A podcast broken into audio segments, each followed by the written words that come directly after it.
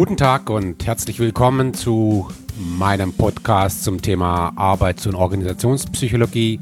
Mein Name ist Armin Trost und ich wünsche viel Spaß beim Zuhören.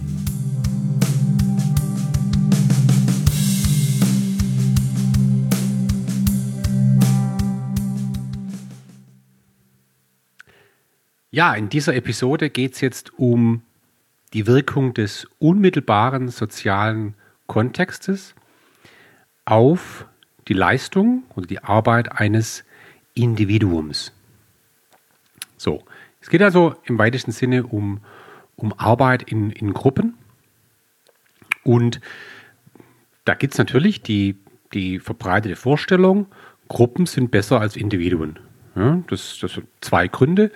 Und ein Grund ist vollkommen offensichtlich. Äh, viele Hände schaffen ein schnelles Ende. ja, also wenn auf einer, auf einer äh, Party äh, viele Leute helfen, die Bierbänke aufzubauen, dann geht es schneller, äh, als wenn das einer allein machen muss. Ja, ist doch klar. Also und, und mehrere Personen können ein größeres Gewicht heben als eine Person allein oder an einem Seil ziehen. Eine Gruppe kann stärker an einem Seil ziehen in der Summe als die einzelne Person. Also ist vollkommen klar, dass man gewisse Dinge vielleicht nur in der Gruppe leisten kann. Ja, so. Das ist eine. Die andere Idee ist aber ein bisschen komplexer. Äh, wenn wir zum Beispiel über, über das Lösen komplexer Probleme sprechen, mh, hm, können wir die Annahme wagen, dass mehrere Köpfe mehrere Perspektiven einbringen. Und weil dem so ist, ist die Lösung am Ende kreativer oder man kommt schneller zu einer Lösung. Ja? Also das sind so die, die, die Erklärungen. Die sind vollkommen, vollkommen klar. Ja, kennt jeder. Aber jetzt müssen wir da mal ein bisschen genauer drauf gucken, weil so einfach ist es nicht. Und ähm, wenn wir jetzt über Arbeiten in Gruppen sprechen, dann müssen wir in die Kiste der Sozialpsychologie greifen, in den Bereich der Gruppendynamik. Dort wurden nämlich die Themen intensiv erforscht. Das ist genau die Disziplin, die hier äh, gefragt ist. Und da ist zunächst mal wichtig, verschiedene Aufgabenarten zu unterscheiden. Damit, damit möchte ich beginnen. Denn Gruppenarbeit nicht gleich Gruppenarbeit. Ähm, und wir reden hier also wirklich von der Aufgabenart, mit der eine Gruppe konfrontiert ist. Und ich habe bereits im, in der vorletzten Episode, als es um das Thema Führung ging, eine Unterscheidung gebracht, die wird jetzt hier wieder eine Rolle spielen. Die wird ganz oft eine Rolle spielen, auf die werde ich auch immer wieder verweisen. Äh, da ging es um zwei Dinge. Im Wesentlichen, nämlich das eine war die Aufgabenunsicherheit oder Aufgabensicherheit, je nachdem. Und das andere war die Aufgabendynamik. Um es nochmal ganz kurz äh, in Erinnerung zu rufen, es gibt Aufgaben, die haben eine hohe Aufgabensicherheit. Also wir wissen genau, was ist das Ergebnis und was ist der Weg dorthin. Und häufig sind diese Aufgaben dann auch kleinteilig. Ja, eben entsprechend repetitiv. Und man kann so eine Tätigkeit sehr häufig machen. Immer nach dem gleichen Muster, mit dem gleichen Ergebnis, äh, mit dem Ziel, bestimmte Standards zu erreichen. So, und andere Aufgaben haben eben eine hohe Aufgabenunsicherheit, äh, sind komplex, vielleicht auch umfangreich. So, und das ist das Gegenstück dazu. Projekte, wo wir am Anfang nicht wissen, was ist das Ergebnis, und wo wir am Anfang nicht wissen, wie kommen wir dahin, wohin auch immer. Und wir arbeiten an dieser Aufgabe nicht mehrmals am Tag, sondern wir arbeiten an dieser Aufgabe über mehrere Monate, möglicherweise über mehrere Jahre. Man muss es unterscheiden, ob ein Team jetzt an der ersteren Art von Aufgaben arbeitet oder an der letzteren. Das wird uns jetzt noch ein bisschen beschäftigen. Ähm, die andere Unterscheidung äh, äh, habe ich mit dem Begriff der Aufgabendynamik äh, überschrieben. Es gibt Aufgaben, die sind letztendlich arbeitsteilig. Da ist die die, die, die Gesamtleistung einer Gruppe nichts anderes als die, die Summe der Einzelleistungen. Aber jeder Mitarbeiter, jede Mitarbeiterin bringt ihren Teil unabhängig von den anderen. Und, und auch, und auch jede, jede, jede Person kann ihre Arbeit selber gut machen. So, und am Ende wird, werden die einzelnen äh, Beiträge zusammengefügt und dann kommt insgesamt was raus. Ein sehr arbeitsteiliges, additives Setting. So. Und eben bei einer hohen Aufgabendynamik ist es anders. Da sind die, die Aufgaben, die Teilaufgaben und die entsprechenden Akteure sehr stark voneinander abhängig. Und der Einzelne kann nur erfolgreich sein, wenn das gesamte System erfolgreich ist. Also das, das klassische Beispiel, ich glaube, das habe ich auch genannt, ist die Fußballmannschaft. Da kann nicht der Einzelne erfolgreich sein, sondern nur das gesamte System. Die sind voneinander abhängig. Es ist ein Zusammenspiel, auf das es hier ankommt und auch eine gewisse Mannschaftsaufstellung, die prägend ist für den, äh, für den Erfolg am Ende. Ja, so.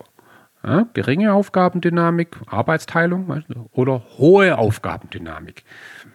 Das ist wichtig, jetzt das zu unterscheiden. Jetzt gibt es aber in der Sozialpsychologie eine, eine, eine, wie soll man sagen, eine Art Taxonomie von unterschiedlichen Aufgabenarten, die bereits in den 70er Jahren ein Wissenschaftler namens Steiner entwickelt hat und die hat sich bis heute durchgesetzt. Äh, macht auch extrem viel Sinn, weil also Steiner hat damals gesagt, also Moment, wenn wir jetzt hier über, über Arbeiten in Gruppen sprechen, dann müssen wir, müssen wir schon mal klären, wie, wie sieht die Arbeit überhaupt aus? Ja, wie, wie sind die Aufgaben überhaupt gestrickt? Ist wichtig, sonst, sonst vergleichen wir hier Äpfel mit Birnen.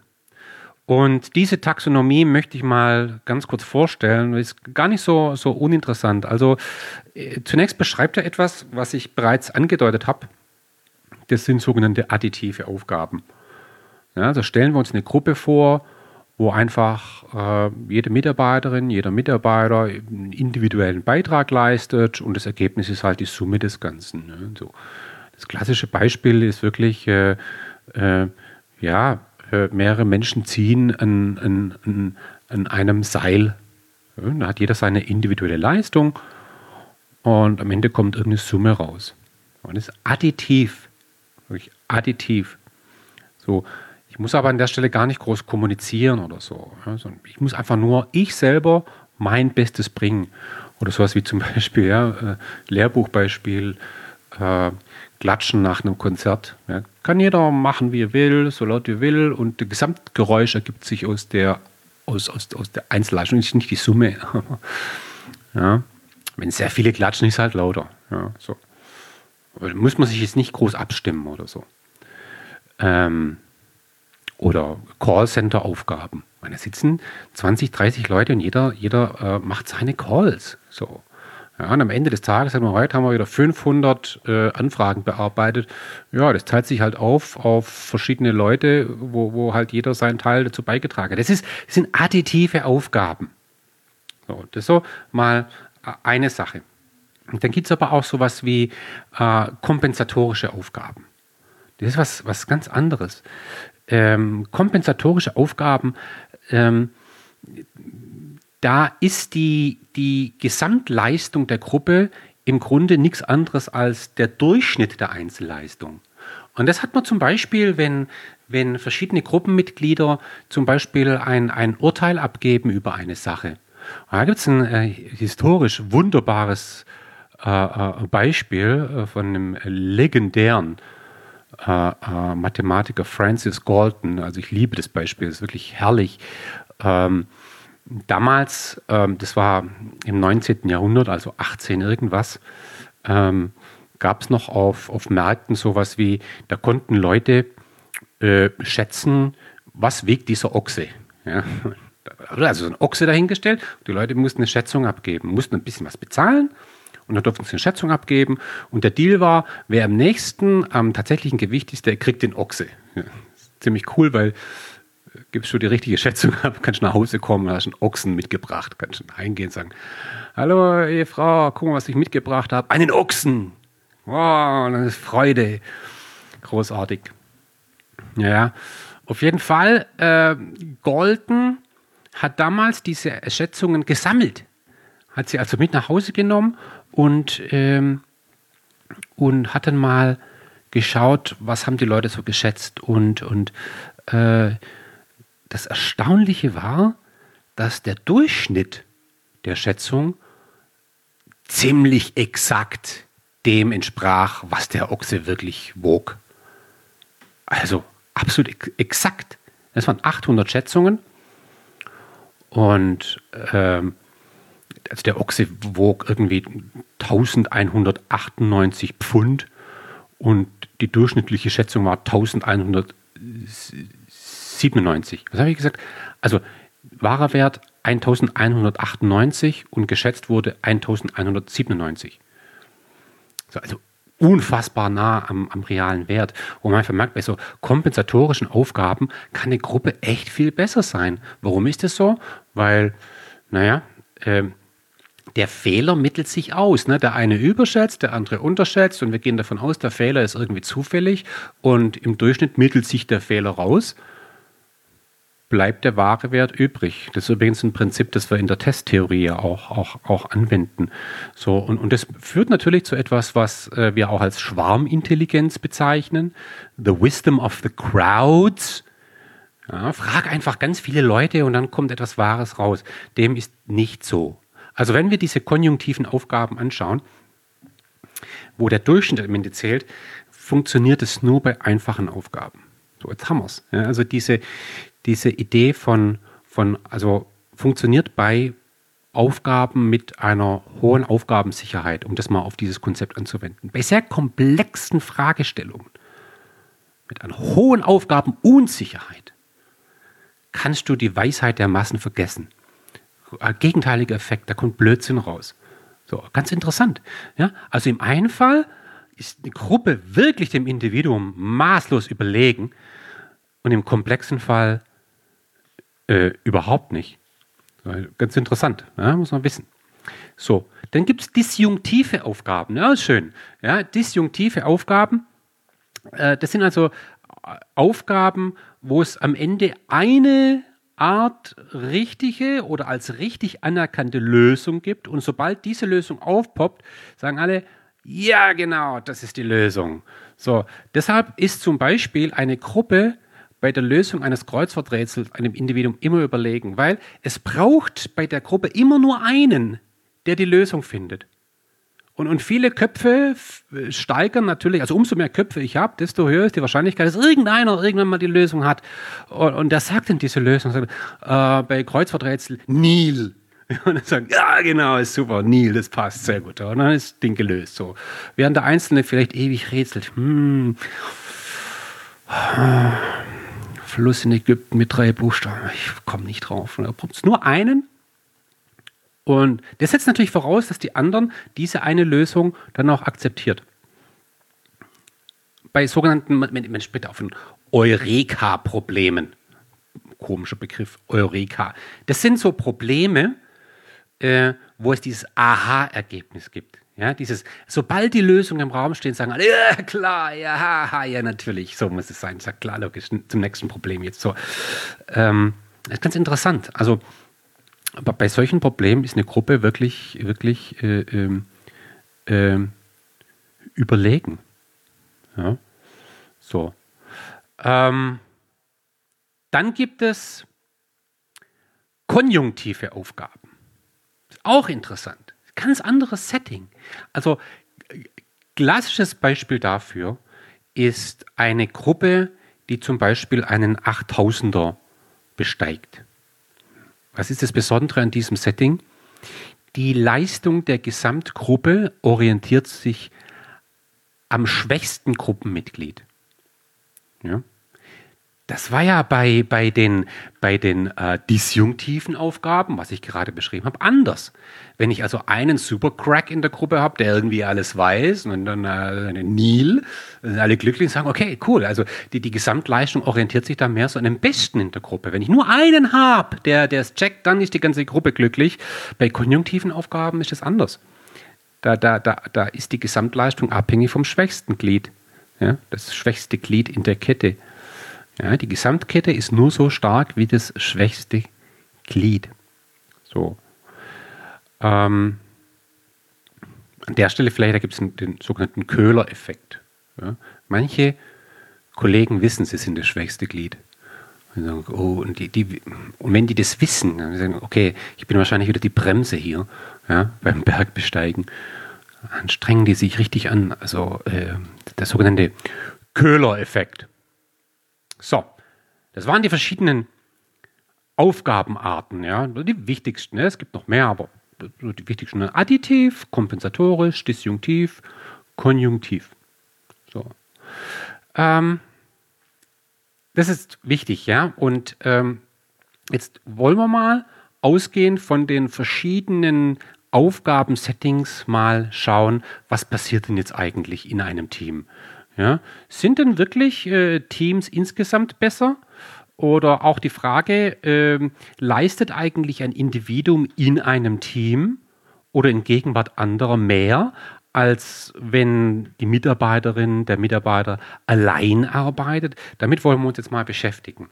Also, der Einfluss des sozialen Umfelds auf das Team insgesamt, also das, ist, das Team ist ja das soziale Umfeld, äh, oder auf den einzelnen Mitarbeiter. Und ich möchte jetzt einfach, äh, wie gesagt, in die sozialpsychologische Kiste greifen und mal so ein paar ähm, Erkenntnisse so rausgreifen. Ich denke, das sind auch so die, die Klassiker, die man, die man einfach wissen muss.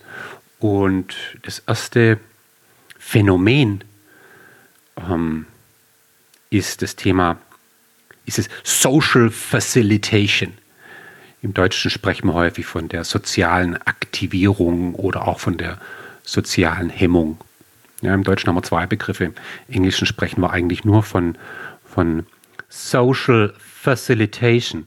Das, da geht es um eine wirklich praxisrelevante Fragestellung, nämlich leistet eigentlich eine einzelne Person mehr oder weniger, wenn andere dabei sind? Ja, kann man sich ja vorstellen. Es gibt, es gibt Situationen, da arbeitet jemand ganz allein in einem Problem, so etwas sozial depriviert in der Einzelzelle sozusagen, ganz allein in Ruhe, ne? ja, wird nicht gestört. In einer anderen Situation befindet man sich in einer Gruppe oder einfach nur in Anwesenheit anderer, die einem möglicherweise sogar über die Schulter schauen. So. Zum Einstieg, da gibt es eine, ganz einfache Studie, habe ich sogar mal mit, mit Studierenden repliziert.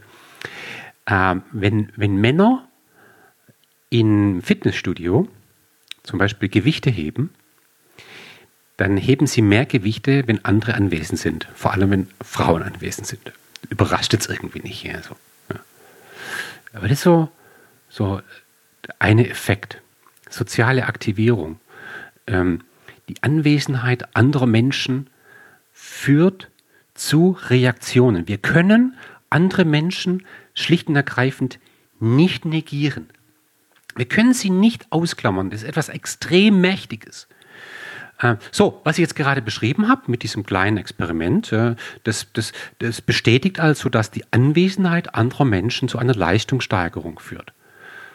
Äh, ist aber nur die eine Hälfte der Wahrheit. Es gibt Aufgaben, da ist genau umgekehrt der Fall.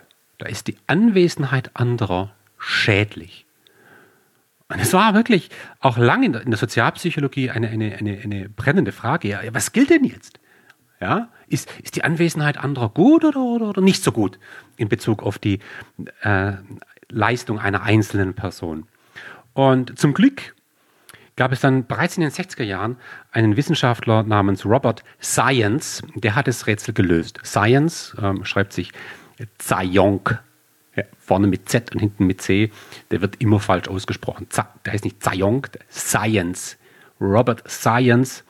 Und der hat eine echt smarte Unterscheidung gebracht und die finde ich herrlich, weil sie so wunderbar in diese verschiedenen Aufgabentypen rein einpasst. Und zwar sagt er folgendes.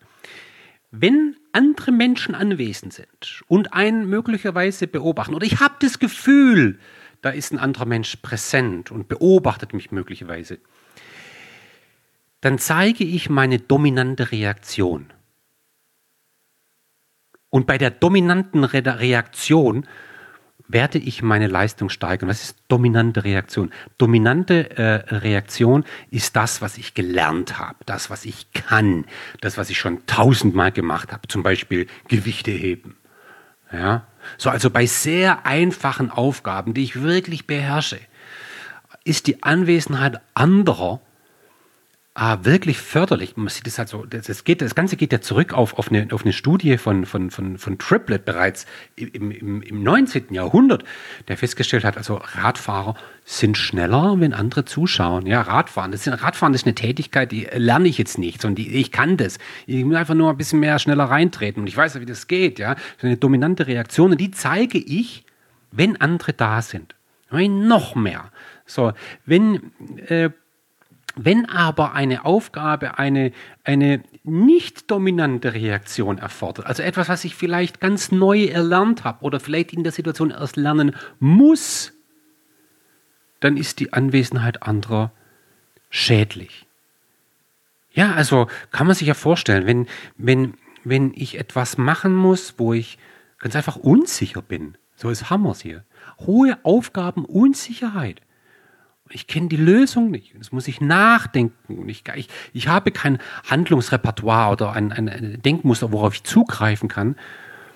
Dann schadet die Gegenwart anderer. Das ist ganz interessant. Ähm, auch für alle, die glauben, äh, bei sehr komplexen Problemlösungen wäre es immer gut, man würde das in einer Gruppe machen oder in einem, in einem, in einem Open Space oder in einem sehr offenen Büro. Nein. Äh, und Wissenschaftler wissen das ähm, insbesondere Naturwissenschaft beispielsweise, die wollen in Ruhe gelassen werden. Die wollen, die wollen einen Raum, einen Tisch und dann wollen die Ruhe. Dann wollen die allein nachdenken und die wollen nicht, dass jemand ihnen über die Schulter schaut. Implizit ahnen sie wahrscheinlich, sobald mir jemand über die Schulter schaut, dann, dann, dann kommt da nichts mehr Neues, sondern kommt meine dominante Reaktion und die will ich nicht. Ich will was Neues entwickeln. Ja, ganz wichtig. Wir werden den Punkt auch nochmal aufgreifen, wenn es um die physische Gestaltung von Arbeitswelten geht. Übrigens auch, weil, äh, ich kenne das vom, vom Golfspielen. Ja, also du kommst gerade vom Training und äh, dein Trainer hat dir eingebläut zum hundertsten Mal, hey, versuch, äh, was weiß ich, versuch, versuch beim Schwung äh, mehr, mehr Gewicht auf das vordere Bein zu verlagern und lass deinen Kopf hinten. Denk dran. Denke, ja, und dann sage ich, okay, ich denke dran, ich denke dran, ich denke dran. So, dann, ich, ich, du hast aber in deinem Leben schon hunderttausend Schläge gemacht, wo du genau das nicht gemacht hast, oder aber oft gar nicht so unerfolgreich warst. So. Und jetzt stehst du da am Abschlag und da stehen drei Leute, die fühlen sich aber an wie 3000 und die schauen dir jetzt zu. Es ist Stille, man steht an seinem Ball, ich weiß, die gucken jetzt, so. Und dann mache ich garantiert nicht das, was ich just eben versucht habe zu lernen, sondern ich mache mir eine dominante Reaktion ich mache sozusagen mein altes Muster mit dem entsprechenden Ergebnis. So, das ist eigentlich einleuchtend. Ja, ist einleuchtend. So, das ist also äh, äh, die Social Facilitation. Und übrigens da noch ein ganz interessanter Aspekt. Wie erklärt man das eigentlich?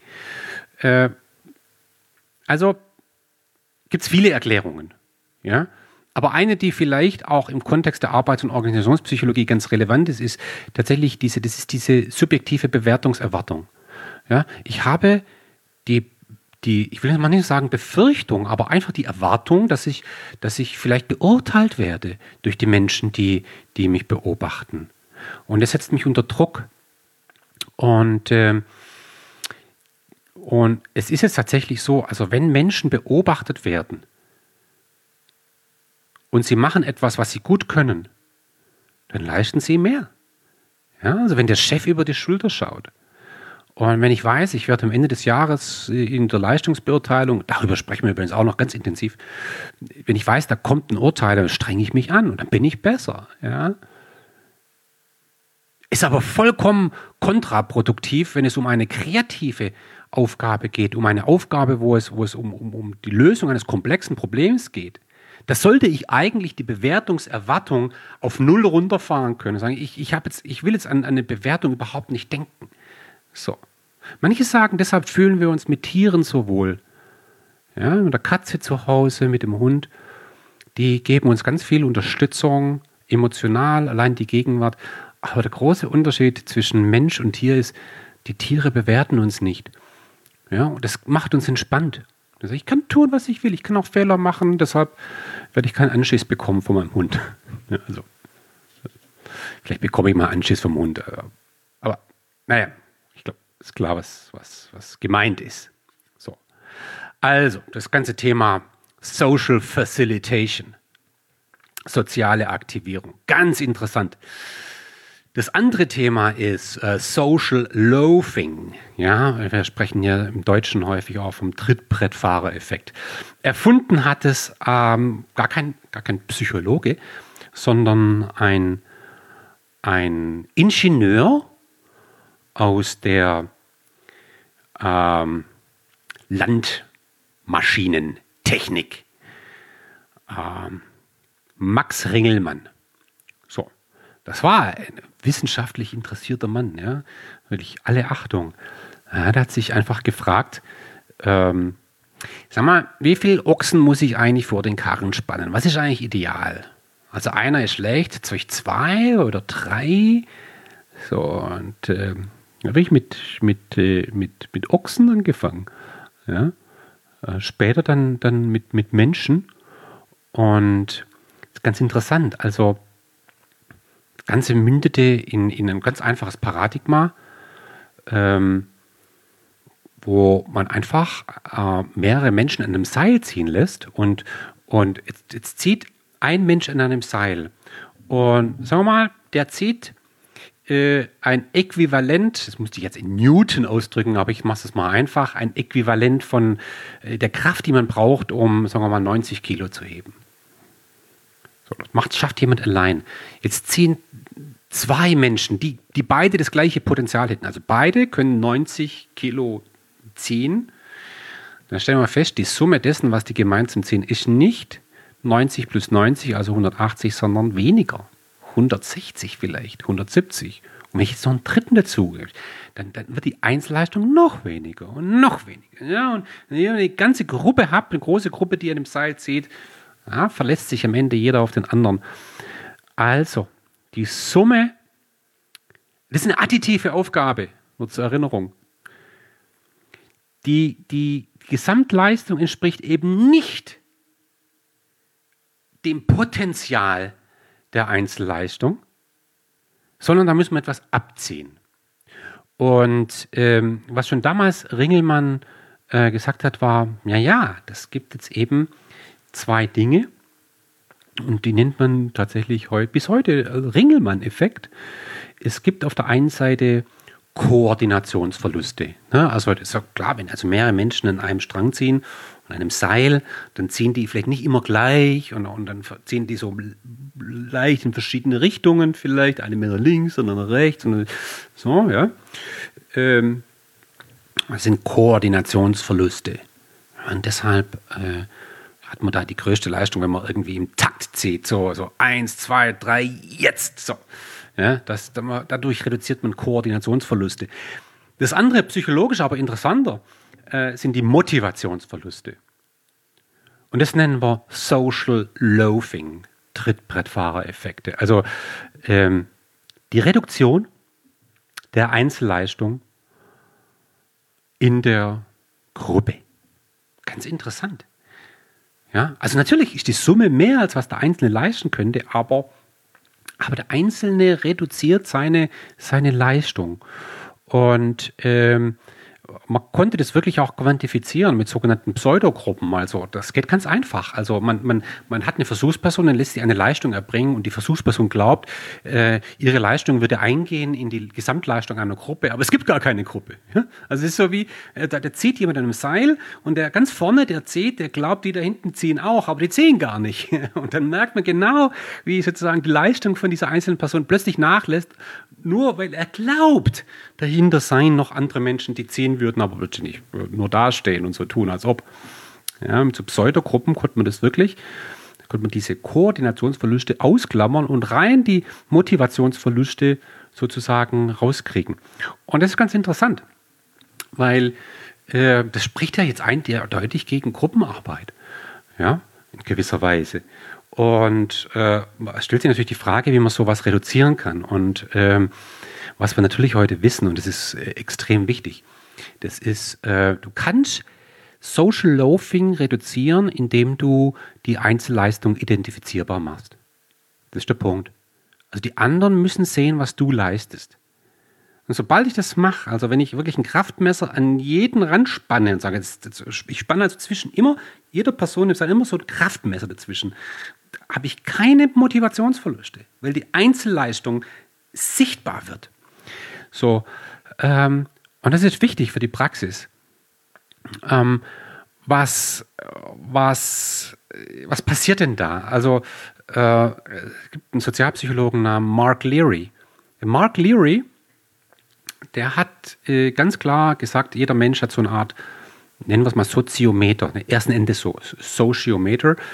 Ähm, das ist so äh, unser internes Gefühl, wie beliebt sind wir bei den anderen. Da sind wir extrem sensibel. Und das ist extrem wichtiger Indikator für uns. Wie, wie, wie beliebt sind wir bei den anderen? Was denken die anderen über uns? Es gibt übrigens auch schöne Experimente, wo, wo, äh, wo, wo man geschaut hat. Es gibt, es gibt ja Menschen, die sagen, was andere von mir denken, ist mir egal. Ja, gibt's ja.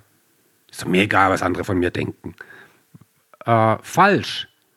Man hat genau solche Menschen in Experimente gebracht, wo, wo, wo die eine Rückmeldung bekommen haben auf eine Tätigkeit darüber, ob andere sich für ihre Leistung interessieren oder nicht. Die sind genauso sensitiv gegenüber der Meinung anderer wie alle anderen auch. Also der Mensch ist, egal was er von sich selber glaubt, extrem sensibel wenn es darum geht, was andere von einem denken. Das ist wichtig. Das war auch in der, in der, in der Phylogenese, ich meine, für, für, für, für unsere stammesgeschichtliche Entwicklung immer extrem wichtig äh, Menschen, die von anderen nicht gemocht werden, werden vielleicht eher ausgestoßen, haben wirklich Nachteile, haben, haben Nachteile im Überleben.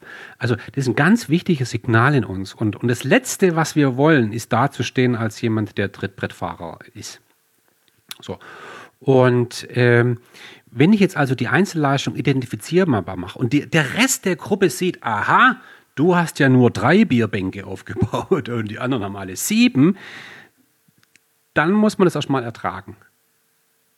Außer man hat vorher einen Deal gemacht und gesagt, du, musst nur drei. Ja. Dann könnte der Köhler-Effekt sehen, naja, das will ich nicht. Ich will nicht hier als der Loser dastehen. Ja, also ähm, äh, es gibt übrigens den umgekehrten Effekt, den Sucker-Effekt. Auch interessant. Also wenn jemand merkt, ich leiste ja immer mehr als die anderen. Ja, äh, ähm, wenn man das sichtbar macht, dann wird dieser, der mehr leistet, seine Leistung anpassen an die, an die Gruppennorm der Zeit wird dann, wird dann irgendwann weniger leisten. So, also das ist so das ganze Thema Social Loafing. Äh, extrem interessant. Ja, so, ähm, kommen wir zu einem, zu einem dritten Punkt. Das ist auch super interessant und praktisch extrem relevant, nämlich Groupthink. Gruppendenken nennen wir das auf Deutsch. Äh, wurde entwickelt von Janice. Ähm, Janice ähm, hat irgendwann mal festgestellt, dass Gruppen eine latente Tendenz zeigen, vollkommen absurde Entscheidungen zu fällen. Das hat übrigens mit der Intelligenz der Gruppenmitglieder überhaupt nichts zu tun. Ähm, ich will jetzt nicht auf, die, auf Beispiele eingehen, aber in der, in der Geschichte der Menschheit haben wir immer wieder Regierungen gehabt, die absolut absurde Entscheidungen gefällt haben.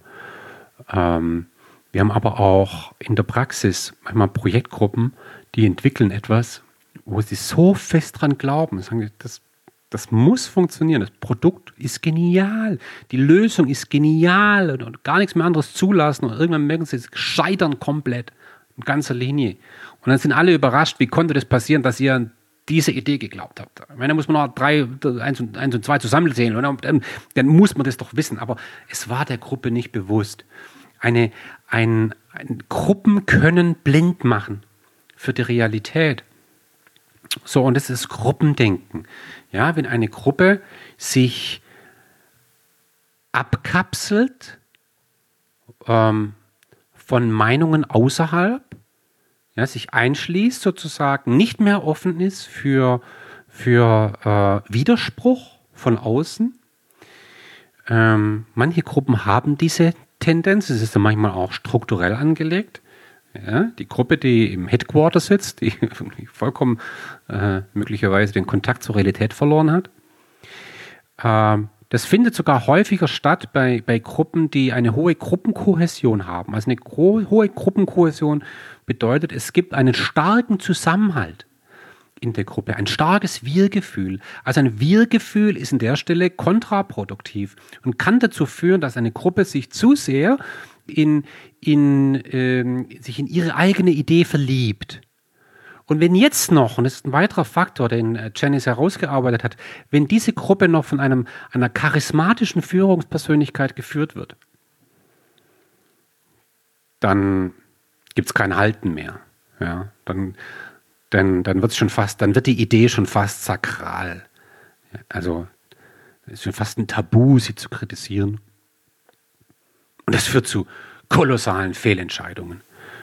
Ähm, und wir werden irgendwann mal noch über eine Maßnahme sprechen, aber vielleicht nur an der Stelle. Es gibt eine ganz einfache Technik, die nenne ich Pre-Mortem-Analyse. Da braucht es einen externen Moderator, der mit so einer Gruppe mal die Frage bearbeitet, okay, wir nehmen uns jetzt einen Tag Zeit und stellen uns die Frage, warum wird diese Idee scheitern? Wir, wir werden diese Idee jetzt gemeinsam killen, und zwar so intelligent wie möglich. Ja? Wir müssen einmal dagegen treten, so richtig auseinandernehmen. Und dann werden wir diese Punkte werden wir, werden wir bewerten und dann werden wir unsere Antworten drauf finden, suchen. So. Weil das Interessante ist, dass häufig die Gruppen ja die Zweifel kennen, aber sie nicht artikulieren. Sie sind ja häufig nicht dumm. So. Also das ist Gruppendenken, auch ein, wirklich ein sehr, sehr interessanter ähm, Effekt. So, dabei will ich es belassen. Das war jetzt so ein bisschen ein kleiner Ausflug in die, in die Sozialpsychologie. Aber ich glaube, da hat die Sozialpsychologie doch so ein, so ein paar ganz gute Impulse geliefert. Und äh, ganz gut, wenn man die kennt, ja, weil sie wirklich praktisch äh, hochgradig relevant sind. So, an der Stelle will ich es belassen und bedanke mich herzlich fürs Zuhören.